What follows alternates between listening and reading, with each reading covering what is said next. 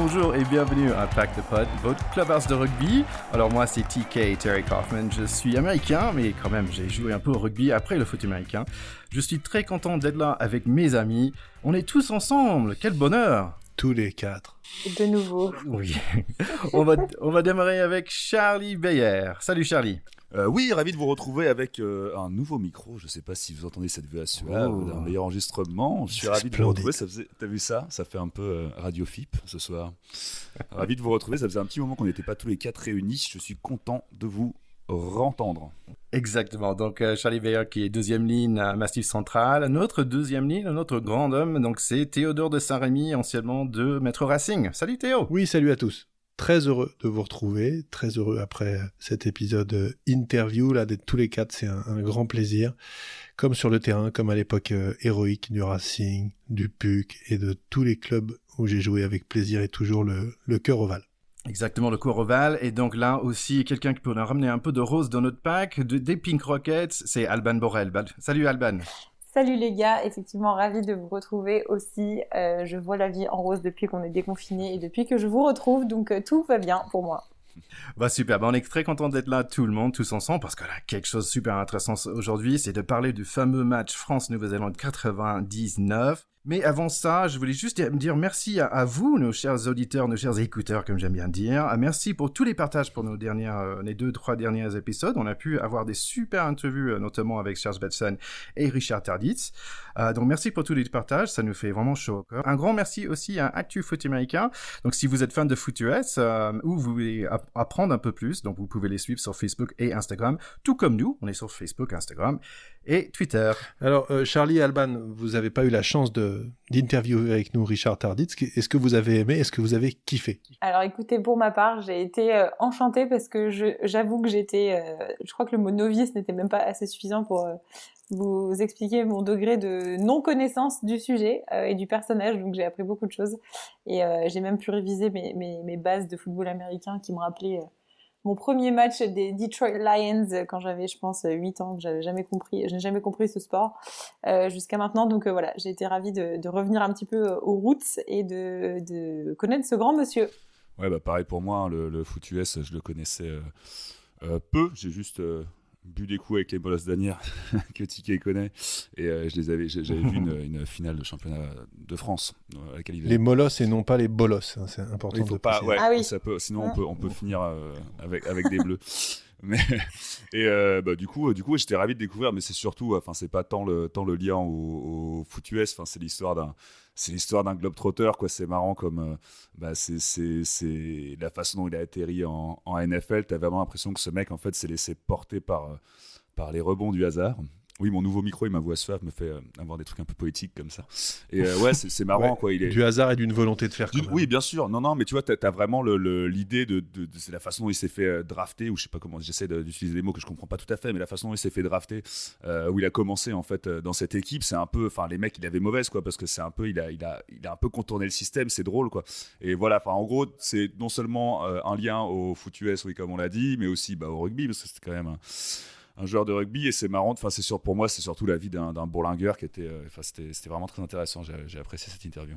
Donc, en résumé, si vous n'avez pas encore écouté les épisodes, euh, les deux épisodes consacrés à Richard Tarditz, vraiment, on vous les recommande parce que que vous aimiez le rugby, le foot américain ou pas, c'est surtout une tranche de vie vraiment d'un gars qui a eu un destin tout à fait hors du commun. Donc euh, voilà, quand vous avez 5 minutes, enfin deux fois 45 minutes, faites-vous plaisir et vous pouvez le faire écouter à n'importe qui et surtout à des jeunes. Parce que c'est un gars qui a pris son destin en main à l'âge de 20 ans d'une manière incroyable. Oui, il y avait un petit truc que j'avais pas euh, eu le temps de placer avant, c'est que parfois, en, en- étant en France, je vois qu'il y a certaines personnes qui sont, euh, ils devraient être nés aux États-Unis. Et, euh, et Richard, euh, Richard fait partie. Forcément, c'était, c'est, c'est- Complètement. cet, aspect de, de go-getter, euh, cet aspect de, de, de envie de réussir et envie de tout tenter et, et- et tenter sa chance. Et vraiment, c'est, une très très belle histoire. Je me suis dit pareil, je me suis dit go getter aussi, pareil, tu vois, c'était. Euh, c'est exactement ça. Bon, en restant un tout petit peu aux États-Unis, euh, mauvaise nouvelle pour moi, euh, je n'étais pas drafté par la Major League euh, Rugby Draft qui a eu ah lieu. Merde, ouais, je savais pas que tu étais passé à côté. Non, ouais, je savais pas oh, qu'ils voulaient pas des, des, piliers de 45 ans à 120 kilos. c'est dommage, c'est dommage. Et aussi, un grand nouvelle aussi, bon, déjà, il y a une équipe à Austin qui s'appelle les Gilgronis, donc horriblement difficile à dire parce que ça va, un, ça va rien dire, c'est le nom d'un cocktail qui n'existe pas. Et donc, le nom, en fait, ça a tellement plu à des marketeurs qu'ils ont décidé de refaire. Donc, maintenant, Los Angeles, ils vont avoir une équipe euh, bientôt. Et donc, ça s'appelle les Giltinis. Mais qui, même chose, c'est un cocktail qui n'existe pas encore. Euh, moi, je ne, je ne comprends pas le, ce, lien entre sport et alcool. C'est un truc qui me. qui me écoute. Ouais, c'est quelque chose, même, je pense, qui révolte ah, complètement Charlie. ça me ulcifie. Fort probable. Bonne nouvelle, les gars, aussi, c'était le retour au rugby, finalement, en Nouvelle-Zélande. Comme ils n'avaient pas de cas de Covid, on a pu voir les Blues qui ont battu les Hurricanes de Wellington 30 à 20. Ouais, c'est un super plaisir parce qu'on a l'impression là qu'on n'est plus confiné, sauf que c'est de l'autre côté de la planète. Euh, bon, ce match-là, c'est un match au sommet donc du, championnat néo-zélandais qui a, repris avec euh, deux trois petites nouveautés, notamment euh, Boden Barrett qui est passé euh, des Blues d'Auckland justement au, Hurricanes de, Wellington euh, et mm, l'ami Dan Carter qui après son expérience un petit peu euh, écourtée au Japon se retrouve euh, au Blues d'Auckland. il n'était pas sur la feuille de match, mais il y a un super match. On a mis sur Facebook le, lien vers le résumé de ce match-là. Donc c'est vraiment le seul match un peu live de toutes les dernières semaines et les derniers mois. Donc jetez-vous dessus, le résumé est super, le stade est plein. Euh, on a l'impression que le Covid n'existe pas. Et c'est du beau Il y avait, il y avait un, beau concours de porteurs d'eau et une belle célébration d'essai. Oui, c'est ça. À retenir de gaguesque. Absolument, avec euh, ouais donc les, porteurs d'eau effectivement Dan Carter et Tana Umaga tous les deux qui sont euh, maintenant toujours au plus près du terrain pour pour Tana Umaga qui ne joue plus mais la passion, la passion est intacte. Il vieillit, mais il est toujours aussi, toujours aussi beau, toujours aussi classe. Et franchement, euh, moi, c'est un, un, joueur que j'aime toujours voir sur le, sur le pré, même, même comme porteur d'eau, ça me fait plaisir de le voir. On va parler de Tane Umaga parce que nous allons attaquer tout de suite le sujet du jour. Alors c'est le demi-finale 99 Coupe Rugby Coupe de Monde, la France contre Nouvelle-Zélande. Et là c'est du lourd. Et là c'est du lourd. Revival.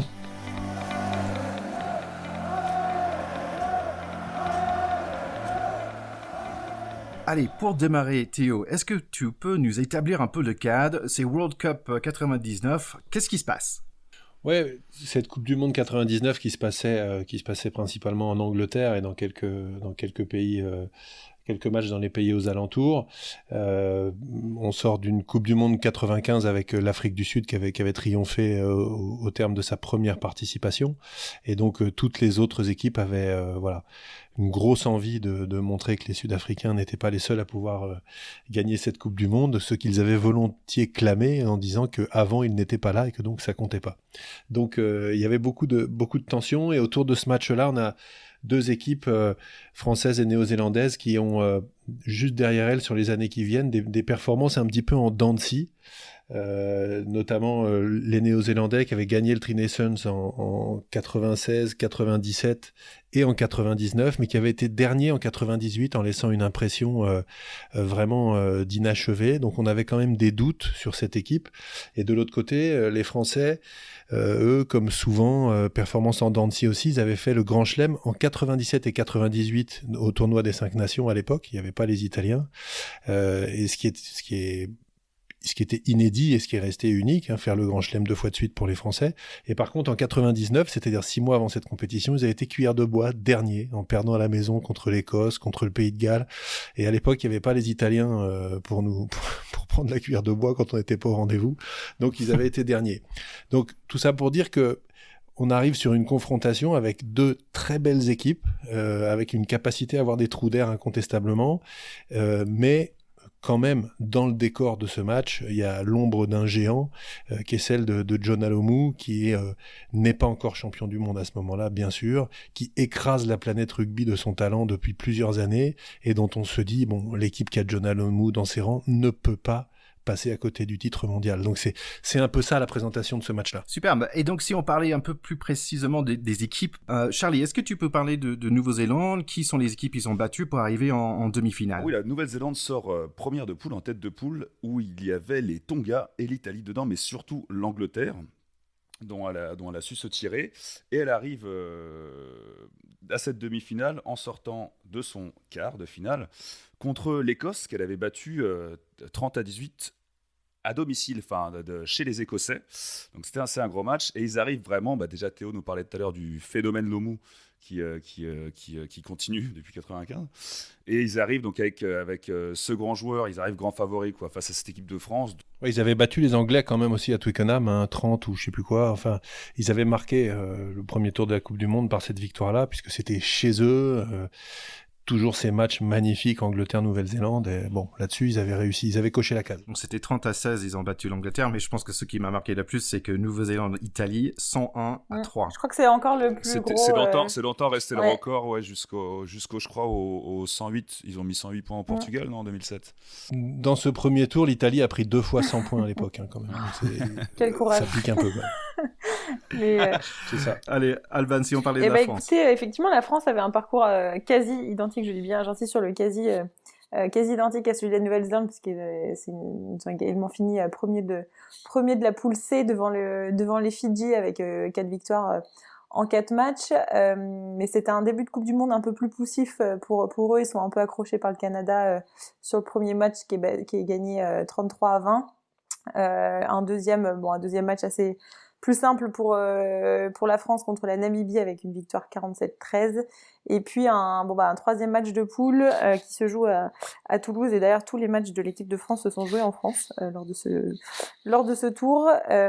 Et la, France qui finit avec une victoire contre les Fidji 28 à 19 mais il me semble qu'il y a un essai un petit peu litigieux qui leur permet de se qualifier en quart de finale. Mais voilà des en fait ils retrouvent en quart de finale les Argentins qui, euh, qui ont dans leur squad, euh, j'allais dire la squadra Azzurra, mais c'est la squadra Argentina, euh, qui ont dans leur équipe euh, notre ami euh, Gonzalo Quesada. Je suis obligée de placer un moment le stade français dans, dans notre Bien dans sûr, notre mais hein. ça, Vous êtes au courant ça ne me choque pas du tout. Il y, a- il y a une actu, Gonzalo Quesada ou, Parce que c'est quand même... Non, non. Et donc du coup, non, ils se retrouvent face aux, aux Argentins qu'ils battent... euh, 47-26 sur un match euh, assez euh, voilà assez facilement pour se retrouver euh, euh, on va dire contre les Néo-Zélandais dans une position de archi pas favori parce que je, je lisais quelques statistiques mais les cotes la cote française euh, à l'époque juste avant cette demi-finale était euh, était entre euh, 20 euh, 21 ou 25-1 donc on était quand Ouais. même sur quelque chose de C'est ça, ouais. de, de, de où personne n'y croyait Bien sûr, la, statistique et les bookmakers à l'époque mettent les Blacks euh, 100 fois devant. Et nous-mêmes, on sait que gagner ce match-là va relever du miracle. On a envie d'y croire un peu avant. On envoie un, un texto à touche sur un portable itinéris à des amis et on se dit est-ce que ça va marcher? Mais on n'y croit pas. Voilà. non Parce sûr. que on, voilà, on, on se dit, ouais, on sait jamais, mais il faut aller chercher le miracle. Et ce qui est, ce qui est marrant, c'est que les, les quelques euh, phrases, euh, on va dire les, les punchlines de- des, des cadres de l'équipe à, l'é- à- à l'époque, euh, la maison et Ibanez, euh, la maison, je crois qu'il dit que euh, l'objectif c'est de pas passer pour des charlots et Ibanez qui dit que pas que la France redevienne la Roumanie du rugby international. Donc en fait, euh, on est quand même euh, dans un état de non, de, de effectivement de non, confiance. Euh, et à la fois qui se transforme totalement en fait euh, pendant le match. On en reparlera, mais c'est vrai que c'est assez, c'est assez incroyable de passer de cet état d'esprit-là. Mais c'est peut-être cette légèreté-là qui, qui a rendu l'exploit possi- l'exploit possible. La glorieuse incertitude du sport. Exactement. Celle-là. Tu, tu nous parles souvent de ça, Théo, c'est excellent. Allez, moi je vais vous parler un petit peu des joueurs. Donc pour placer un peu, moi franchement, j'ai- pas vraiment entendu de rugby avant ça parce que j'habitais toujours aux États-Unis à cette époque. Je suis pas, j'ai pas encore vu un match de rugby avec mes propres yeux. Je savais même pas que les, les États-Unis avaient une équipe et qu'ils ils avaient un, un coupe de monde et qu'il y avait John euh, Alomou. Je savais pas que tout ça existait en fait avant de venir en France en 2001. Euh, donc pour moi, il y a beaucoup de joueurs que je connais pas du tout. Donc de revenir sur ce match, de, de voir ce match, c'était c'était c'était un très bel apprentissage pour moi. Donc je parle de certains joueurs qui sont connus. Je vous laisse après parler euh, des, peut-être des joueurs qui vous ont marqué un peu plus. Euh, côté Nouveau-Zélandais, en fait, franchement, il y a très peu de personnes que j'ai reconnues. Donc bien sûr John John John Ademu, Tana Umaga aussi, euh, Mertens le numéro 10. Euh, et le petit Byron Keller, parce que Charlie a parlé de lui, euh, et aussi qu'il a joué en France, euh, qui a joué en neuf, donc c'était sympa de le retrouver. Par contre, dans leur, dans leur pack, j'ai reconnu peut-être Craig Dowd, le numéro 3, mais c'est tout. Je suis pas sûr que pour vous, si vous avez des joueurs que vous avez, vous connaissez un peu plus côté Nouvelle-Zélande. Non, non, moi je suis, moi j'étais comme toi, hein, franchement. Euh. Ouais, à, l'époque, pour moi, il y a, y a, un joueur qui a marqué vraiment euh, les, années qui précèdent ce match-là de son empreinte, qui jouait souvent arrière, mais qui est, qui est replacé au centre sur ce match-là, c'est Christian Cullen, qui était un joueur extrêmement rapide, euh, très adroit et qui a vraiment eu un paquet de sélections à All Blacks pendant toute cette période où il était complètement indéboulonnable. Euh, et d'ailleurs, sur ce match-là, c'est vrai qu'il passe un petit peu au travers. Il avait été replacé au centre, peut-être que ça ne l'a pas aidé. Euh, et puis moi, j'aimais beaucoup le, le, troisième ligne euh, L, Josh Kronfeld, le troisième ligne casqué, qui était vraiment le, le flanqueur de devoir, gros gros abattage. c'était c'était deux joueurs qui étaient les, des tauliers de cette équipe autour de John Alomou qui, qui il est vrai écrasait complètement le l'équipe par son aura au-delà de ses qualités hors du commun, on va en reparler après. Mm. Théo, est-ce que tu as dit indéboulonnable? Oui, je crois que j'ai dit indéboulonnable. C'est un de tes mots. Je sais ce que ça veut dire. Hein, je sais ce que ça veut dire maintenant. Allez, si on parlait des côtés français, donc euh, bien sûr il y avait plus de noms que, que je connaissais, euh, mais quand même il y avait des, des, belles surprises, des personnes que je connaissais pas forcément ou j'ai jamais j'ai jamais vraiment vu euh, jouer. Donc euh, il y avait des capitaines ibanaises que j'ai pu voir, Fabien Galtier aussi bien sûr, donc maintenant bien sûr les entraîneurs d'équipe de, de, France. donc Ibanez est plutôt manager. Oui. D'accord. Mm. Euh, certes, Fabien Pelouse aussi. Euh, Olivier Mann, c'était un gros plaisir de le revoir. Euh, Christophe Domenici aussi, tout jeune, c'était sympa de voir lui. Euh, Imen Entemac, que je connais pas beaucoup, euh, mais il y avait aussi des noms que je connaissais pas forcément. Euh, non, moi j'étais surpris de reconnaître pas mal de monde, mais c'est vrai que comme tu dis par rapport à Dominici, Dominici pardon, mais c'est vrai que comme tu dis par rapport à Dominici, entre autres, de, euh, voir des petites gueules de jeunes, en fait, c'était assez marrant de, voir des mecs que peut-être moi j'ai plus connus euh, euh, en fin de carrière, voire, voire entraîneurs c'est assez marrant de, les voir en jeunes premiers euh, qui, euh, qui s'éclatent. Ouais, un, des trucs, il y, a quelques joueurs qui sont effectivement passés un peu aux oubliettes du, rugby international. Le pilier gauche, Cédric Soulette, qui était un super joueur, qui a succédé un, peu à Christian Califano, qui avait tenu la boutique pendant longtemps à ce poste. Euh, Christophe Juillet, qui jouait numéro 8, qui était un, joueur passé par Clermont à l'origine, et puis après champion de France avec le Stade français, qui était un, très très bon numéro 8 également, mais qui n'a pas été un joueur avec une, une immense carrière en équipe de France. Euh, et puis derrière, euh, euh, un joueur comme Philippe Bernatsal, qui était un petit peu les, dans les derniers joueurs de, avec son gabarit à jouer à, très très haut niveau après les années 80, à la fin des années 90, parce que c'est un joueur qui pèse 80 kilos pour jouer face à John Alomou qui en pesait 115, ce qui est complètement improbable. et ça, c'est c'est encore la magie de ce match-là qui est vraiment, ils avaient fait même des reportages un peu décalés avant le match où, où on voyait John Alomou qui prenait un truc comme s'il prenait je sais pas, un fétu de paille ou une, boîte d'allumettes, quoi. C'était Bernard Salle. sauf qu'ils étaient opposés en vrai, quand même. Non mais, euh, je voulais juste rebondir, moi aussi, sur le, casting, on va dire, de, ce 15 de France, qui, euh, pour moi, en fait, c'est les premiers noms qui ont marqué euh, ma, culture rugbystique. Et je pense qu'il y en a peut-être 3-4 qui sont d'ailleurs ceux que tu as cités, Théo, que j'ai pas, forcément, j'ai pas retenu. Mais moi, en tout cas, ça a été un des premiers matchs, une des premières générations qui, a, qui a marqué mon euh, mes, mes, moments euh, télé euh, devant, devant le rugby quand j'avais 8 ans. Quoi. Donc voilà, c'est les bons souvenirs. En parlant de souvenirs, nos chers auditeurs, euh, n'hésitez pas à partager avec nous vos souvenirs sur les différents réseaux sociaux. Euh, moi, juste comme ça, en débutant, euh, j'avais un souvenir quand même que Christophe Lamaison, il avait des grosses cuisses, quand même assez impressionnantes. Ouais, un gros coup de pompe, incontestablement. Ça, par contre, non mais ça par contre, c'est drôle parce que le, le Titou Lamaison, légende et tout, je l'ai, plus entendu que vu. Tu vois, tu sais, les, les, anciens dans les équipes de rugby diverses où je suis passé, à chaque fois que tu avais un, un 10 qu'on voyait un peu des patates, quoi, tu avais toujours des références à Titou Lamaison et tu avais un peu un nom sans visage, tu vois, pour moi, espèce de fantôme de Titou la maison, tu vois, qui était le dernier, le 10 de légende français, que les Français n'arrivent pas à trouver des 10, tu vois. Donc il y avait un peu ce truc-là, j'étais ravi de, de voir un match entier de lui. Surtout ce match-là, parce qu'on va, on va y revenir, il fait, il fait une prestation euh, de, de, très très haut niveau, il fait vraiment une prestation d'exception. Et essai, pénalité, euh, transfo, drop. Euh, c'est énorme, petit coup de pied par-dessus, enfin, il y a tout. Il fait toute la panoplie du 10. Là, là tu es numéro 10, tu regardes ce match-là, tu peux le regarder en boucle, tu sais tout ce qu'il faut faire. C'est hallucinant. Tu sais tout ce que tu sais tout ce que tu n'arriveras jamais à faire. Mais toi, tu joues pas 10 de toute façon. T'as jamais essayé de un petit coup de pied par-dessus? Je ne comprends pas. Bah non, à la, à, la, à la, base, oui, mais en fait, il m'a dégoûté, tu vois. Je l'ai vu jouer, je fais, bon, laisse tomber, je vais rester, en, je vais rester à la seconde date. Allez, on démarre avec le match. Alors, premier coup de pied et on gagne le coup d'endroit. Il y a une première touche et il est pour nous. Et en deux minutes, la première pénalité pour les Français, on marque 3-0. Par la suite, Nouvelle-Zélande tente sa chance sur un pénalité qui est raté. Ça va être pas la dernière de Mertens dans la journée. On voit un joli remonté de Monsieur Olivier Magne qui était vraiment très en jambes. Un cravate euh, que l'arbitre a raté sur un petit Domenici. Le premier ballon de John Alamou avec un refus de dingue, c'est vraiment un homme parmi les enfants. Et un deuxième pénalité de Nouvelle-Zélande raté. Les All Blacks campent dans les 22 des Bleus et deux minutes plus tard, ils marquent leur premier point. On est à 3-3. Qu'est-ce que vous avez vu, les gars, pendant ces dix premières minutes? Bah écoute, déjà le fait que la, pénalité française à la maison dès le début, il est, il est, déjà à plus de 40 mètres et euh, il pose un peu, il pose un peu le, début de sa partition pour le reste, quoi. Genre, botte de mammouth. Alors, en effet, comme tu dis, quoi, moi, ce qui, qui m'a fait rire, alors au, début de ce match, je me suis dit, est-ce que c'était euh, est-ce que c'était d'usage à l'époque que je ne connais pas Mais euh, le truc de Dominici où clairement il se prend une cravate mais de mammouth euh, avec l'arbitre juste derrière qui, l'a clairement vu et qui laisse jouer, genre c'est un fait de jeu normal, il y a rien, tu vois. Alors qu'aujourd'hui le mec serait rouge, ça c'est déjà ça te met ça te met dans l'ambiance de de l'époque. C'est vrai que le combat à ce niveau-là, je crois qu'il sera. Euh, enfin, il, commence très tôt et il continuera jusqu'au jusqu'au bout. Mais euh, le... si les cartons jaunes avaient existé à l'époque, et même, euh, je pense qu'il en aurait plus des quelques, plusieurs dizaines. Mais tu, tu as peut-être vu, Alban, que les cartons jaunes existaient, sauf qu'à l'époque, tu sortais pas 10 minutes. Ah oui, c'est vrai. Oui, c'est ça, qui est, c'est ça, qui est très marrant, c'est que c'était comme au foot, en fait. Oui, voilà. Tu prends un jaune et tu fais gaffe à pas t'en prendre un deuxième.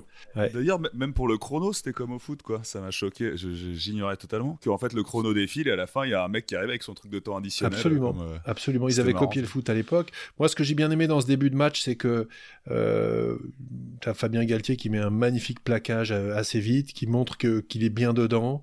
Euh, un super coup de pompe de Garbajosa qui, qui trouve une touche de, 70 mètres ou un truc comme ça. Les premiers points de la maison. Bon, après, tu as deux, deux, trois cagades, mais elles sont un peu partagées parce que les Blacks aussi en font. Euh, t'as un moment là Bernat Sall et Garbajosa qui se gênent sur un ballon haut, ça fait un peu série régionale honnêtement. Mais mm. à part ça, voilà, on est encore dans le dans le round d'observation clairement. Ouais, c'est vrai que tu, disais le, timbre de Galtier. Juste en parenthèse, moi je l'ai regardé en anglais du coup le match. Et quand Galtier met un timbre, le commentateur a dit il n'est pas connu pour ça. c'est un peu vrai. Ça, a fait assez marrer la, petite vanne en passage. C'est vrai, ouais, ouais, c'est vrai. Niveau, niveau euh, t'as l'impression de te retrouver en fédéral. C'est vrai que t'as as une faute qui est sifflée du, joueur qui part avant le botteur sur le coup. Oui, c'est pas mal. C'est aussi en finale de la Coupe du Monde, c'est pas mal. Euh, ouais, c'est ça. En demi-finale, tu dis ok. Donc c'était ça le top niveau. Non, non, mais ça m'avait, ça marré. c'est vrai que si que j'ai regardé la même chose que toi. Je pense en anglais où il disait euh, euh, They need a performance of a lifetime. Nobody gives them a chance. La France vraiment avait zéro chance quoi en fait au début de au début de ce match. Mais en fait moi ce que j'ai vu qu'ils étaient vraiment bien remontés, peut-être un peu trop parce que déjà il y avait 5 erreurs je pense euh, dans les 5 ou 6 erreurs dans les premières 10 minutes et les Blacks sans opportunité mais quand même dès qu'ils ont le ballon ils restent toujours dangereux. Allez, le match continue avec un joli percé euh, de la France, un certain Bernat Salle qui se jette dans les jambes des All Blacks, mais sans crainte, malgré les faits qu'il pèse moins 80 kilos. Le ballon est rendu par Domenici, Fabien Paloussi gagne une touche, les Français sont, sont vraiment là, mais ça tourne assez vite. Donc la France est dans le recul après une jolie percée du 15 All Black, et c'est le 15 français qui sauve l'essai, mais après il prend un carton jaune parce qu'il se dégage pas après un plaquage. Et comme on avait dit, ce carton jaune, et ben, il est pas ressorti du terrain. En fait, ce qui, était très drôle, c'est qu'il sauve l'essai, mais avec une cravate de l'espace. et le mec, il se prend un carton jaune parce qu'il empêche la sortie du ballon. Mais ça euh, Effectivement, sur ce début de match, t'as l'impression que l'arbitre considère que les cravates sont autorisées, en fait. Parce qu'il y en a une, Dominici, il en prend une énorme. Et, et là, Garbajosa, sur la défense, dernier essai. Aujourd'hui, il y a essai de pénalité et carton rouge. Hein. Ah, c'est ça qui est absolument fou. T'as l'impression qu'il commente les cravates, quoi. Oh, pas mal celle-là, jolie. par contre, faut pas, faut pas empêcher la sortie du ballon, par contre. Donc, les All Blacks, ils étaient à 1 mètre de l'embut, mais euh, ils préfèrent de prendre la pénalité. Donc, pénalité pour les All Blacks, 3 euh, pour la France, 6 pour les All Blacks. Ouais, sur ce, moment-là, pour moi, il est clé. C'est le début euh, de la. De la fin. de, ouais, de la fin pour, pour, pour les All Blacks, parce que c'est un moment où ils ont une pénale touche et où ils doutent, ils prennent les points. Alors qu'on est en début de match, il n'y a aucun enjeu, euh, ils sont pas du tout euh, ni décrochés au score, ni rien, ils n'ont pas besoin d'aller marquer des points maintenant. Et c'est un, un, moment comme ça, dans un match de cette nature, tu dois marquer tes adversaires de ton empreinte et prendre les points au lieu de l'épreuve de force. Pour moi, c'est le signe que il, y a un truc. Exactement Théo, et parce que soudainement pour la France, il y a Benazi récupère le coup d'envoi, Domenici fait un percé de folie, il est rattrapé par Cullen à 2 mètres de la ligne, un passe plus tard par d'autres, la maison marque tranquillement, la France 10 à 6. Ouais, là c'est euh, c'est le premier coup de semonce. À l'époque, euh, je sais plus où vous êtes. Bon, Charlie est dans son berceau, euh, Alban pareil, euh, en train d'apprendre à lire. Euh, mais nous, on est en train de regarder le truc et on est comme des comme des fous parce que cet essai-là, il est, il crève l'écran au sens propre du terme. Cette percée de Christophe Dominici avec sa, sa, ses cheveux blonds là qui traversent le terrain comme ça, poursuivi par des mecs en noir, et puis finalement l'essai. Tu soulignes très bien qu'avant ça, il y a une récupération de balle d'Abdel Benazi qui fait une première demi-heure de match absolument incroyable. incroyable. C'est-à-dire qu'il est sur tous les ballons, il rentre dedans comme jamais, et on ne voit que lui sur le terrain. Et franchement, euh, là-dessus, euh, c'est l'engagement personnel là au service du collectif euh, d'Abdel Benazi sur cette première de match est incroyable et c'est de, ces petites choses qui font basculer la confiance d'un côté et clairement pour moi ça c'est vraiment à noter. J'étais impressionné par sa vitesse parce que c'était toujours autour de ballon, que sur tout, chaque coup de coup d'envoi, il était là. Il euh, y, a, y a une autre euh, action où il était troisième personne qui arrive derrière. C'est vraiment un mec qui avait des cannes aussi. Ouais, il, a, bon, il savait tout faire, hein, Abdel Benazi. Sur ce match-là, c'est ouais, la, la, volonté d'engagement, on va, on va en parler parce qu'il y en a d'autres, mais lui était euh, fer de lance. Quoi. Voilà. Euh, ouais, moi c'était pareil à ce moment-là du match. Abdelatif Benazi m'avait déjà marqué, enfin, c'était assez incroyable.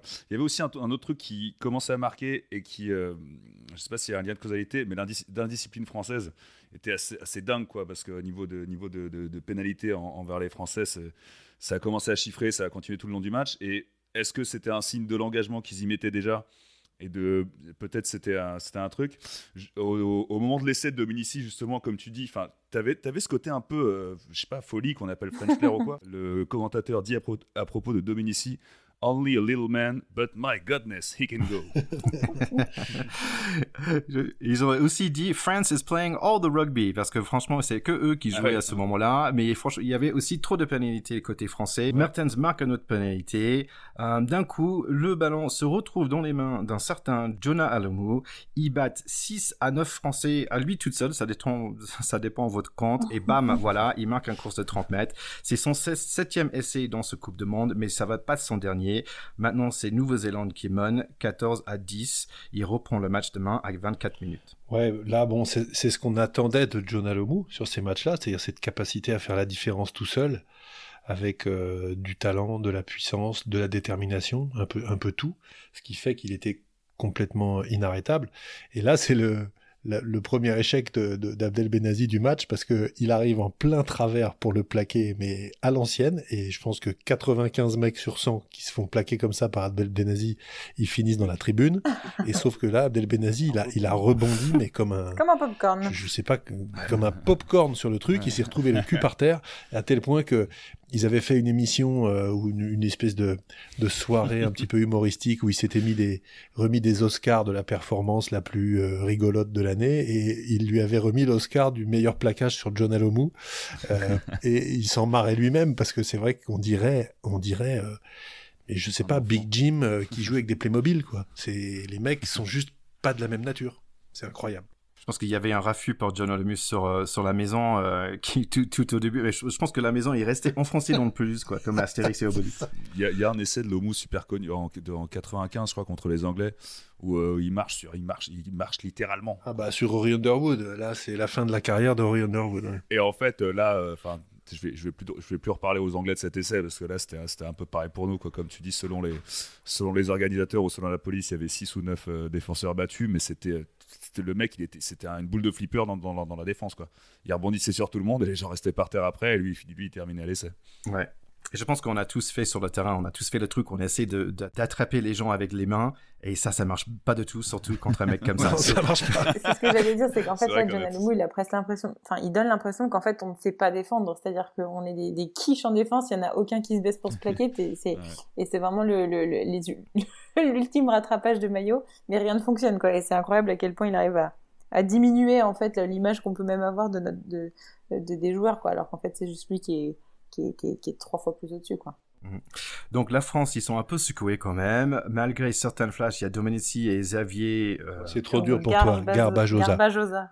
C'est trop dur. Hein. Garbajosa. Vas-y. Euh, qui, qui, qui essaie sur le côté gauche, c'est un tout petit peu trop loin. Ensuite, sur la côté droite, il y a un énorme percé de Olivier Magne encore. Coup de pied à suivre avec Bernard Salle, qui est refusé. Euh, qui le troisième là? Benazi, bien sûr. Donc en gros, moi, moi à ce moment-là, je disais, bah, ce match, il est complètement malade. Euh, il y, a, y une anticipation avec euh, chaque fois que John Alamou touche le ballon, mais aussi la France, chaque fois qu'il touche le ballon aussi, il y a, quelque chose qui se passe. ouais, pareil, j'ai noté la percée d'Olivier Magne qui, qui dépose quand même Mertens et Lomou, enfin parce qu'il le, prend de distance, hein, pas parce qu'il lui met, pas parce qu'il lui met un, timbre. Mais euh, ouais, t'avais, avais toujours cette impression de folie pour moi, et toujours ce truc d'indiscipline, parce qu'il termine quand même cette première mi-temps avec 12 euh, pénalités contre eux. C'était assez énorme. Heureusement que Mertens n'était pas dans un bon jour, quoi. C'est ça. Euh, en fait, il y, a une pluie de pénalités qui est effectivement le résultat de une indiscipline euh, liée à l'excès d'engagement, incontestablement, et puis aussi la bonne petite habitude des arbitres britanniques euh, à fourrer les Français sur des matchs importants, faut quand même le dire. Euh, et là-dessus, ils ont ils ont pas fait ils ont pas fait exception. ce qui est notable et ce qui est un peu un prémisse de ce qui peut se passer à la fin de ce match-là, c'est qu'à la mi-temps, les Blacks ont laissé 11 points au pied ce qui est énorme en fait à ce niveau de compétition. Et euh, en général, dans des matchs disputés, tu laisses 11 points au pied à la mi-temps, tu t'en remets pas. Euh, et c'est ce qui va se passer, mais euh, je, je laisse Thierry nous introduire la deuxième mi-temps. Donc le dixième mi-temps démarre avec un score 17 pour Nouvelle-Zélande, 10 pour la France. On voit les Bleus euh, tous ensemble, mais les Blacks sont peut-être sifflés pour le retour de terrain. Je ne suis pas sûr si vous avez vu la même chose. Oui, il y a beaucoup de Français dans le stade de Twickenham, hein, donc. Euh, on, siffle, on sifflait à l'époque euh, des adversaires, mais non. C'est bon esprit. Mmh, c'est de l'amour. c'est l'amour. Bon, le match continue. je pense que les All Blacks voulaient montrer qui ils étaient. On voit en 45 minutes un énorme essai par Jonah Lumu avec un 1-2 avec le 15 blondinette nouveau-zélandais et Jeff Wilson. C'est vite fait 24-10 pour Nouvelle-Zélande. C'est le moment euh, incontestablement où les Blacks pensent avoir fait le plus dur et récupéré euh, l'avance qu'ils ont, euh, on va dire, sur les, sur les carnets des bookmakers. Mhm. et c'est le moment où le moment critique, le, le momentum, le je sais pas quoi qu'on appelle ça, le, le climax, le climax ah oui, où t'es français, 24-10, t'es en demi-finale contre les Blacks qui doivent gagner cette Coupe du Monde avec John Alomou. Bah, si t'es pas un grand champion, forcément, tu baisses, tu baisses la garde et tu et t'as perdu. Et c'est là qu'on voit que cette équipe, elle avait quelque chose de plus, euh, parce que justement, euh, très vite, ça, ça, recolle au score, et en particulier euh, avec les deux drops que qu'enfile Titou la maison, qui sont tellement bienvenus pour faire recoller et faire, et faire douter les All Blacks qu'après là, la machine, le train se lance pour la fin du match et puis, et puis ça s'arrête plus, ça s'emballe et euh, on va, on va le raconter, mais cette fin de match, la demi-heure qui suit, c'est un truc de fou furieux. Moi, juste pour revenir un peu sur cet essai de, de Lomou, c'est là que tu vois quand même la qualité de ce mec qu'on décrit souvent comme un destructeur. Mais ce deuxième essai, il montre euh, toute la palette inverse en fait de son talent. Parce que là, pour le coup, c'est euh, il a mis en première mi-temps et il a dit Ok, bah, je sais marcher sur des mecs, voyez-vous. Et, euh, et, là, cet essai-là, je le trouvais super beau parce que, comme tu dis, il joue bien avec son 15, mais c'est un essai de, de, de, de rugby d'évitement. Oui, personne n'a touché. Et il fait, il fait 30 à 40 mètres. Ouais, non, superbe à voir aussi, quoi. Alors, comme Théo a dit, après, c'est les moments de la maison, les 10 minutes de la maison. Il fait quelque chose de, de, de fou. Un drop, deux drops, deux pénalités. D'un coup, c'est 24 pour la Nouvelle-Zélande, mais 22 pour la France. Euh, ils ont, il a, la maison a pu ramener la France dans le match avec beaucoup de sérénité. Ensuite, à la 56e minute, le petit ange Dominici, il marque un, rebond de ballon d'un coup d'engagement de, de Galtier. 29-24 pour la France.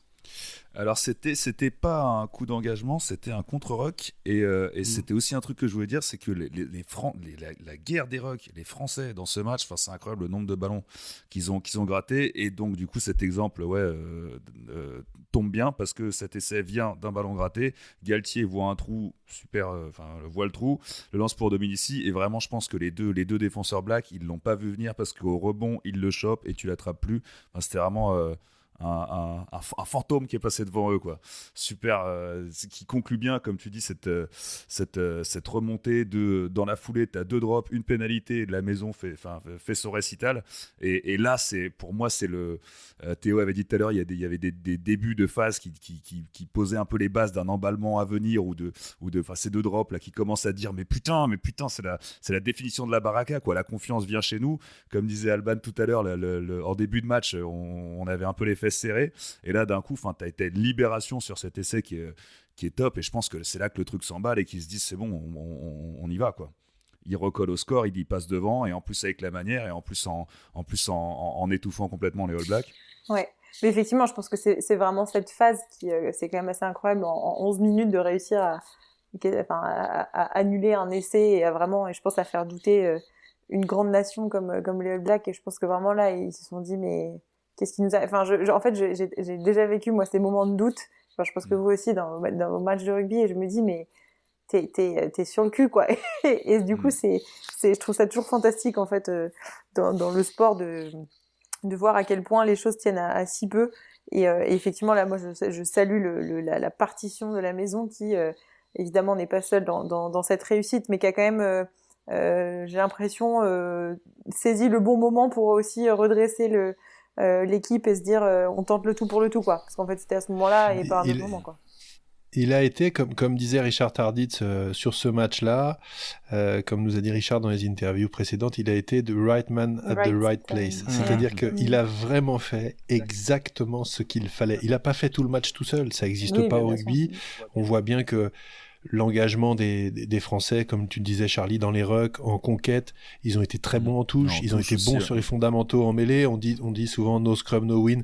Les Blacks n'ont pas été bons euh, sur, les, sur les phases euh, de jeu fermé, que ce soit en touche ou en mêlée sur ce match-là. Donc euh, c'est vraiment un succès collectif, mais mm. à un succès collectif, il faut ajouter des, des petits gestes justes, euh, parfaits. bons rouages. Et on voit que Christophe Lamaison sur ce match-là ne sourit jamais. Il n'est que déterminé. Mm du début à la fin. Vous, vous le voyez, c'est vraiment intéressant à voir. Il est dans son match de façon absolue. Voilà, il est là pour faire un truc, il le fait, il regarde pas ce qui est autour, il est pas dans un stade, il est, il est chez lui à Saint-Médard-en-Jalles en train d'enquiller des pénalités, en train de, de, de faire du passe-ballon avec ses cousins ou je sais pas quoi. Il est dans son match, voilà. Et ça, c'est, j'aimerais en parler avec lui, savoir s'il se rappelle de ça, mais je, suis persuadé que il était ce jour-là dans la plénitude de ses moyens, euh, comme on l'est peu de fois dans sa vie, c'est une certitude. Un, alignement des astres.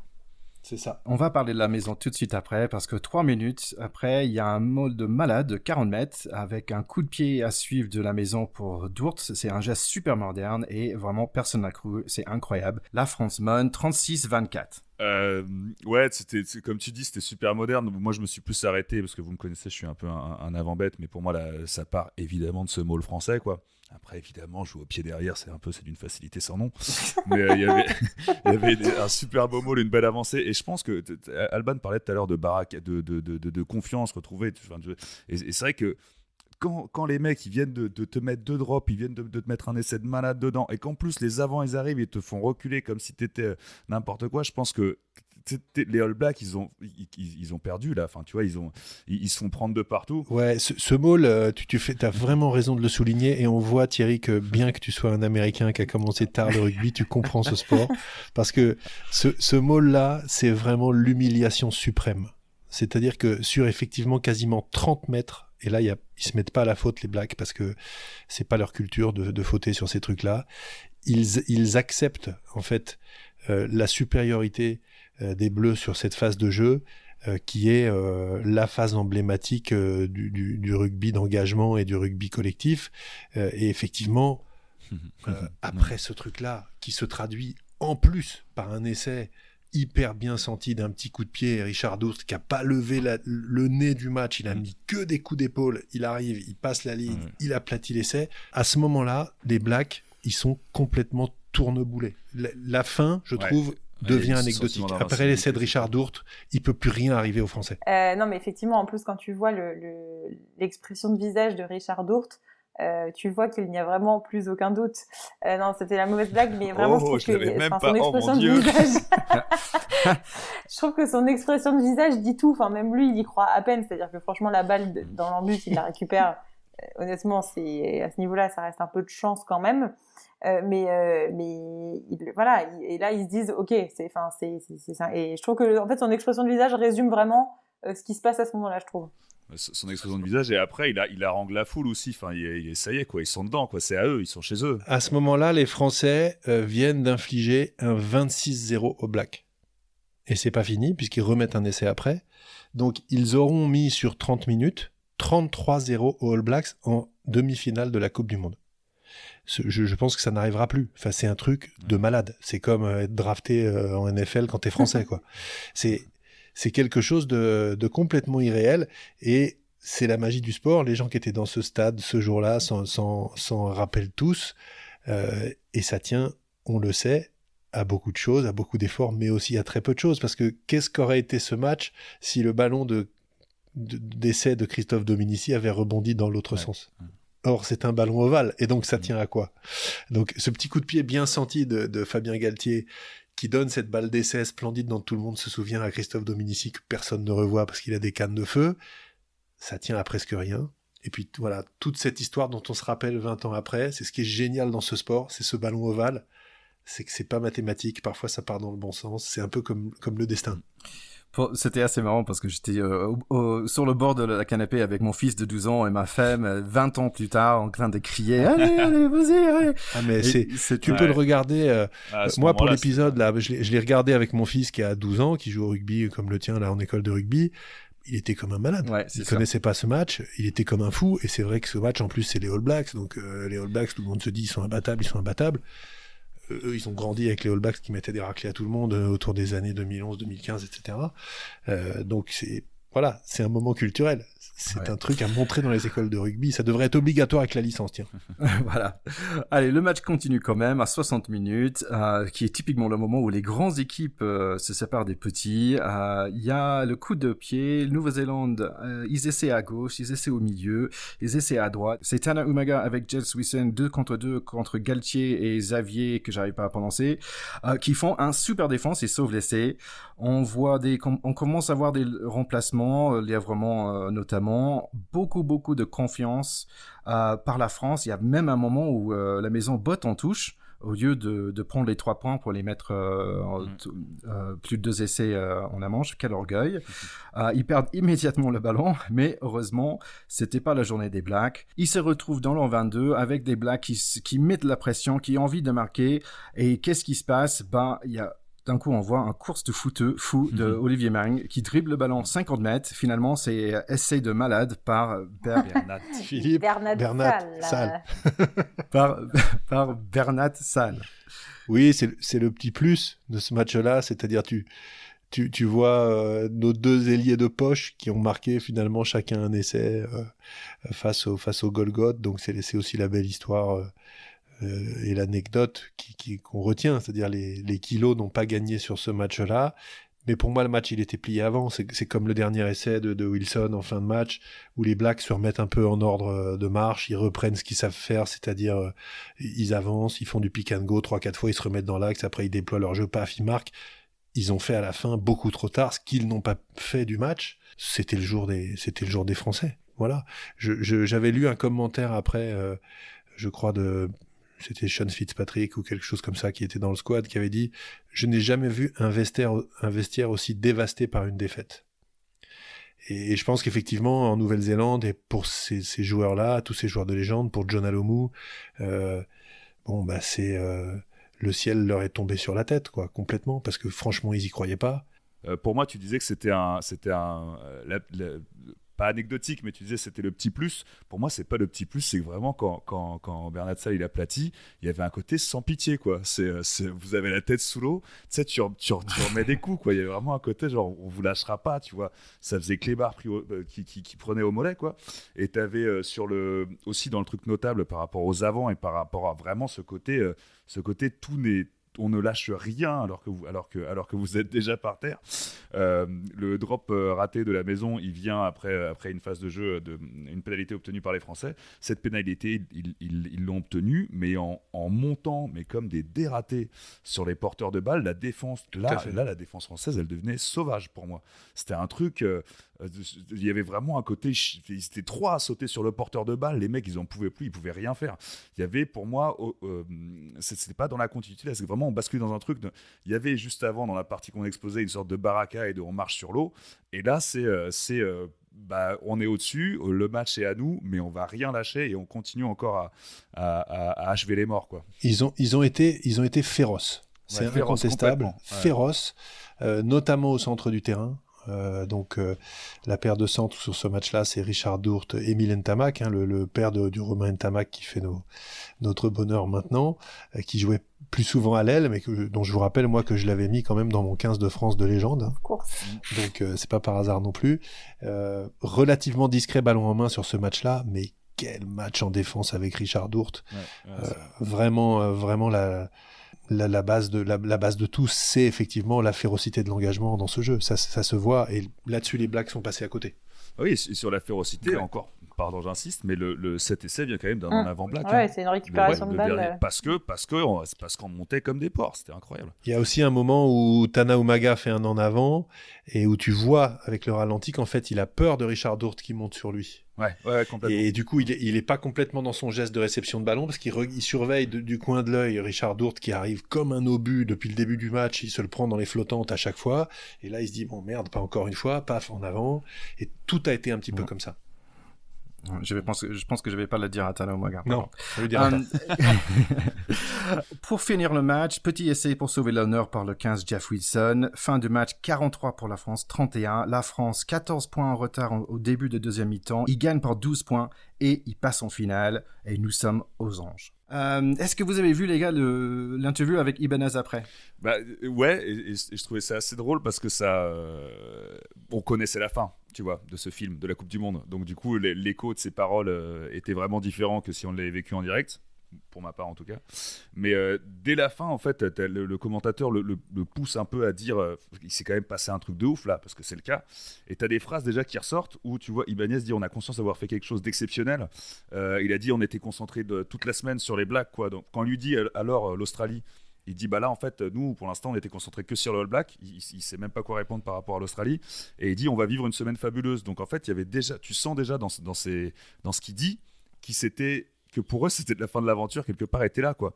Et il conclut en disant il faut vite se recentrer. Et la suite nous dira que. Bah, ils n'ont pas été centrés. Ils n'ont pas vraiment réussi. Ouais, en plus, ils ont. Faut pas oublier qu'ils ont un jour de moins de récupération sur cette euh, semaine-là euh, que les, Australiens, qui avaient battu euh, les Anglais de l'autre côté, si ma mémoire est bonne.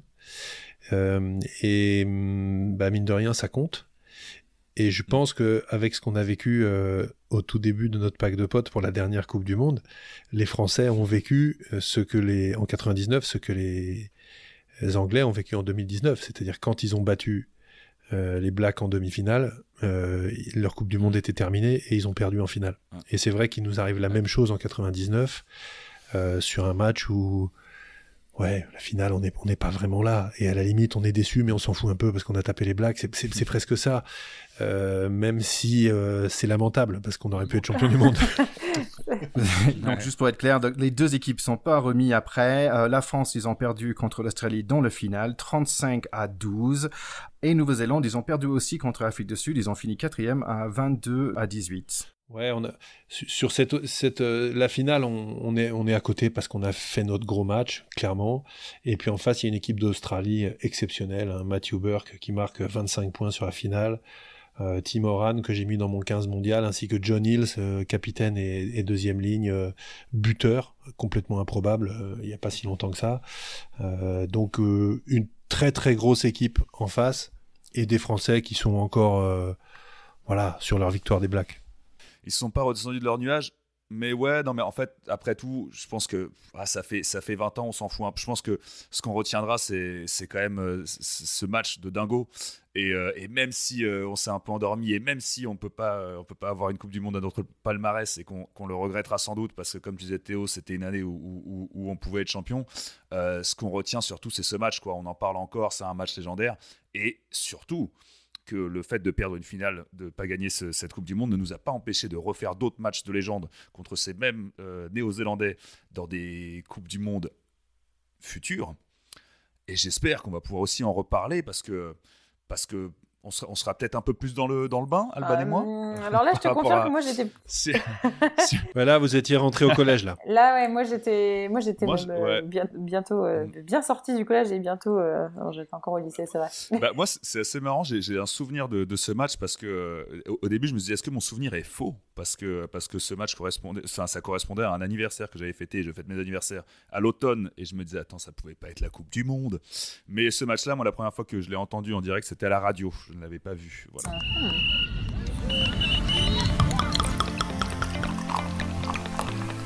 Donc, je voulais faire quelques petits thèmes euh, annexes, les gars. Qui, à votre avis, a couru le plus de mètres? Euh... Dominici. Exactement, 114. Ouais, Wilson avec 92. Euh, qui a battu le plus de défenseurs? Euh, euh John Alomou. John Alomou. Ouais, avec 10. Brian Keller, numéro 2, avec 8. Il nous fallait des buzzers. euh, Dourt a gagné combien de mètres dans le match? 76. 0 avec le ballon. 3. 3, mais un sacré bah défense contre Tani Umaga, comme il a dit. Euh, bah oui. plus, que le, plus, le plus de plaquages côté français? Fabien Pelouse? Euh, Benazzi Benazzi, ouais, j'allais dire. Olivier Mann avec 10, arrêté. Ibanez 9, Galtier 8 avec livrement aussi. Galtier. Côté euh, Nouvelle-Zélande, Kron... ouais, Galtier, ouais. Kronfeld, Nouvelle-Zélande avec 12. Il y avait deux personnes dans ce match, dans titulaire, un pour Nouvelle-Zélande, euh, un pour la France, qui n'avaient pas de plaquage. Qui n'ont pas plaqué du match? Oh, c'est euh, forcément, c'est forcément un trois quarts. Ouais. un Français. Bernard Salle, peut-être. Ouais, voilà. Bernard Salle, Bernard Salle et John Olumu, en fait. Mais non, ouais, euh, ça, personne ne va sur lui. Hein. Ouais. Ils ont peur de Bernard Salle et de John Olumu. ouais, personne avec le plus de turnover, c'était Tana Umaga, donc euh, la bonne défense de, de Dort. Et pénalité, le plus de pénalité pour la France, c'était qui? Je dirais la maison. Olivier Magne. Benazi. Euh, non, c'était livrement, mais quand même meilleur plaqueur de tournoi. Euh, Putain, il a réussi à... Meilleur plaqueur de tournoi, donc bravo.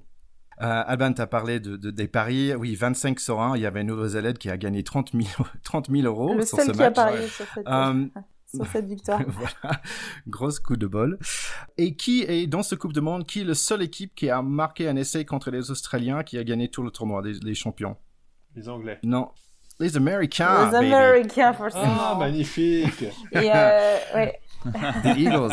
Pourquoi cette question? Je me demandais pourquoi, pourquoi trouver une question aussi ah. tordue. Moi, j'ai une autre stat euh, qui est quand même euh, qui m'a un peu foudroyé quand je l'ai lu, c'est que euh, sur la deuxième mi-temps, donc la Nouvelle-Zélande, tu le disais tout à l'heure, Théo, a encaissé 33 points en une demi-heure, ce qui était autant de points que pendant toute la durée de leur Coupe du Monde. Ah, mais c'est ça. C'est incroyable. Complètement improbable. C'est incroyable. Donc, euh, les gars, est-ce qu'il y avait des gestes qu'on ne peut plus faire dans le rugby? Bah, c'est, oui, il y, a des gestes, y a des gestes qu'on, alors, qu'on peut encore faire, mais une fois. Oui. Et après, bah, on peut plus, parce qu'on est plus sur le terrain. Mais, euh, mais les cravates, euh, ouais, c'était incroyable. C'est, c'est ce que c'est. Ils, les mecs, ils, ramenaient les gars au sol par la nuque, quoi. Enfin, c'était normal. Et, l'arbitre. Et les plaquages en l'air aussi. Et les plaquages en l'air aussi, oui, dont parfois, comme je disais, à deux. Et des débla... je trouvais des... il y avait quelques déblayages qui étaient assez impressionnants aussi. Richard Dourt a arraché une dread à Tanaumaga et l'a ramené en trophée euh, à, à, Christophe Lamaison euh, pendant le match. Donc ça c'est une spéciale pour toi Charlie, fais oh, attention. Oh, ouais, il y a déjà eu des pas.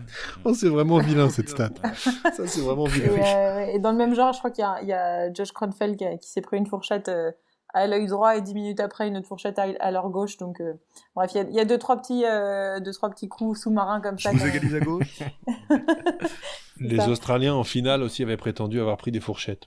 Moi, je nierais euh, en tout cas avoir participé à toute action de ce jeu. pour vous, qui était le, travailleur dans l'ombre pour cette pour ce match-là? On va parler de deuxième ligne hein, après. Ouais, moi je pense que Fabien Pelouse fait un superbe match. touche ah pas beaucoup de ballons, mais vraiment un magnifique match dans les rugs, dans l'engagement, dans les mots, l'emmêlé fermé. ouais, Allez, on met, on met un petit billet sur Fabien Pelouse. Je te suis. Moi, moi j'étais Benazi. Bah, Benazi, il prenait plus de lumière. Il même, était quoi. moins dans Ouais, l'ombre. Il prenait plus de Il lumière. a, il a beaucoup pris la lumière. Il, il a brillé. Il a brillé. Bon, même, même si on a parlé beaucoup de ce match, quel était pour vous le, on va dire le top moment, le meilleur moment pour vous en tant que spectateur? Bah, c'est le, c'est le, moi c'est le premier essai quoi. Dominici a percé l'ange blond. Non non non non, je veux dire ton deuxième pardon. Tu vois comme ça peut-être me. Mais le deuxième cette espèce de, de, de, rebond qu'il attrape, mais euh, il y a tout. Y il est là au bon moment, la chance, le facteur chance, le facteur rebond. Les, les deux défenseurs n'ont pas compris ce qu'il arrivait et qu'à la fin cet essai et ce, et ce- qui conclut cet élan français euh, porté par la maison plus tôt, je dirais que c'est là moi. Eh ben moi, je, vais vous surprendre. Euh, je me souviens très bien de, de mon sentiment euh, au moment des deux drops. Les deux drops qui font revenir vraiment les Français dans la course. Où moi, j'avais pris comme tout le monde un petit coup sur la cafetière avec les 7 John Alomou qui les met à 24-10 où tu te dis, bon, euh, c'est le scénario foireux. Là, début de deuxième mi-temps, les mecs prennent 14 points d'avance. Et là, paf, paf, deux drops de pénalité. euh, tu reviens à 24-22. Et là, ouf, tu recommences à, tu recommences à y croire, tu, re- tu refais tes lacets et c'est reparti quoi. Donc euh, moi je, me rappelle vraiment bien de ça, de cette énergie et comme je disais tout à l'heure du côté euh, euh, Titou la maison qui ne sourit pas quoi. Il, il célèbre pas là, il est juste là pour pour défoncer tout là. Je suis d'accord avec toi que bon, je j'ai pas le souvenir euh, aussi frais que aussi frais que toi, mais euh, je, pense que c'est vraiment le moment où où tu enfin tu tu comprends ce qui peut se passer et t'y crois quoi. C'est ce moment où c'est le- l'espoir qui qui revient et je trouve ça toujours euh, incroyable comme spectateur ce cette remontée euh, le, le cœur là qui remonte et qui se dit ok c'est bon euh, on peut le faire. Pour moi, c'était euh, après. Bah, t'as raison que Théo, que la maison, euh, il rigolait pas, il souriait pas, mais tous les autres euh, Français quand ils marquaient, en fait, chaque fois que c'était ah bon, là, je suis là et j'ai marqué contre les autres blagues, mais, Mais c'est pas vrai, que- c'est super. Ouais, ouais, grosse, grosse sourire. La banane, la banane. Il y avait, il y avait une, il y avait une super photo justement euh, qui m'avait marqué moi dans les, souvenirs. Tu sais, à chaque fois les trucs qui ressortent, souvenirs de Coupe du Monde ou machin et tout. Et, euh, je me souviens de la légende de cette photo. C'était une photo de Lièvremont et un autre. Et t'avais écrit euh, des sales gosses qui ont réussi leur coup. Et tu- c'était vraiment à la fin du match. Les mecs ils regardaient le, terrain, ils regardaient les All Blacks atterrer et, un smile, mais de, bah, comme tu dis quoi, genre tu c'est qu'est-ce qu'on vient de faire quoi. Et, je, vous ressortirai cette photo sur les réseaux, mais elle est, c'est, ouais, c'est ça. T'avais un enthousiasme un peu enfant, quoi, de, de, réaliser un truc de ouf. euh. Donc voilà, merci à tout le monde de nous suivre pendant cet euh, épisode spécial 99 France-Nouvelle-Zélande. J'espère que ça vous avait donné envie de regarder ce match. Donc euh, nous allons essayer de mettre un, lien sur le Facebook. N'hésitez pas à aller sur notre Facebook et commenter sur votre meilleur moment ou moment préféré ou joueur préféré de ce match parce que franchement on a vraiment pris plaisir, n'est-ce pas les gars? Alors, on a pris plaisir, mais je tiens quand même à dire qu'on sent les, on sent les 20 ans de rugby euh, entre les deux. Je, veux- je veux vexer personne. hein. Mais euh, mais il y, a- il y a deux, trois. Je vois pas de quoi tu moi, parles. moi, bah, sur les touches, déjà, c'est c'est drôle, en vrai. hein. Ah oui, ça part dans tous les sens. méchanceté, hein, mais tu sens que ça part dans tous les sens. Ils s'en foutent, les portées, c'est ils s'en ils s'en ont rien à foutre. Euh, c'est euh, on porte et puis euh, vas-y. Que maintenant tu vois les mecs, enfin c'est ils décollent, à, ils décollent à 12 mètres quoi quand on les porte.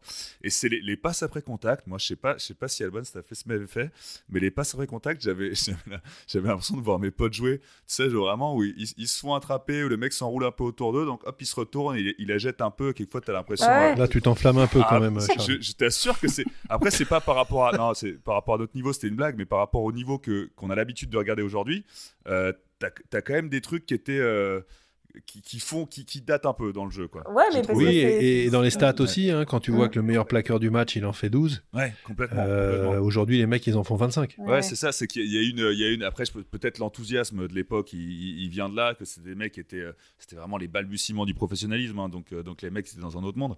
Mais, mais, mais sur, tête- sur, tête- sur certaines, pardon, actions de jeu, euh, tu, euh, voilà, je veux, encore une fois, je veux manquer de respect à personne, mais, mais tu sentais qu'il y avait, il y avait un, un- un écart avec le niveau que tu vois, que tu vois aujourd'hui, quoi. Parce que ça, c'était quand même le, le, le, le top du max de, de Ouais, 99, il y avait- quoi. Il y avait quand même nettement moins de biceps, on, on peut dire. Oui, oui, c'est ça, c'était plus du. Ouais, il y avait plus Après, de ouais, jeux, dans, dans plus la, dans la plus vista, c'était autre d'évitement. chose. hein. Mais c'est c'est le jeu de l'évitement, euh, peut-être qui te, qui te contrarie, euh, mon cher euh, Charlie. Bon, en tout cas, on s'est vraiment éclaté en, en refaisant un, un petit, un petit voyage. On avait pris la, la DeLorean, comme quand on a écouté Richard Tarditz dans les années 80. Le doc a mis le, le, le- les gaz et, on est parti et on est parti en 99. Donc, si vous avez d'autres idées, s'il y a d'autres matchs de légende qui vous trottent dans la tête, bon, nous on a des idées, mais voilà, dites-le nous, faites-le nous savoir sur le sur le Facebook ou par ou par mail à euh, gmail.com et on sera on sera ravi d'explorer euh, une autre facette de notre histoire rugbystique avec vous. Et je vais essayer de, de mettre la vidéo sur notre site web aussi, donc c'est www packdepot.com. En tout cas, les gars, moi, ça fait vachement plaisir de replonger dans une époque que j'ai pas forcément connue, hein, je l'avoue. Mais c'était très intéressant de voir ce match. C'était super cool d'en parler avec vous. J'espère que je vous vois vite, que je vous entends vite. À très vite, en tout cas. À bientôt. Bah oui, à très bientôt. On espère aussi. Puis maintenant, on a le droit de boire des coups, donc on va peut-être y arriver. C'est surtout ça. Ah, bah, enfin, Allez, à très bientôt, les gars. Au revoir. salut, à tous. bye. bye. Ciao, tout le monde.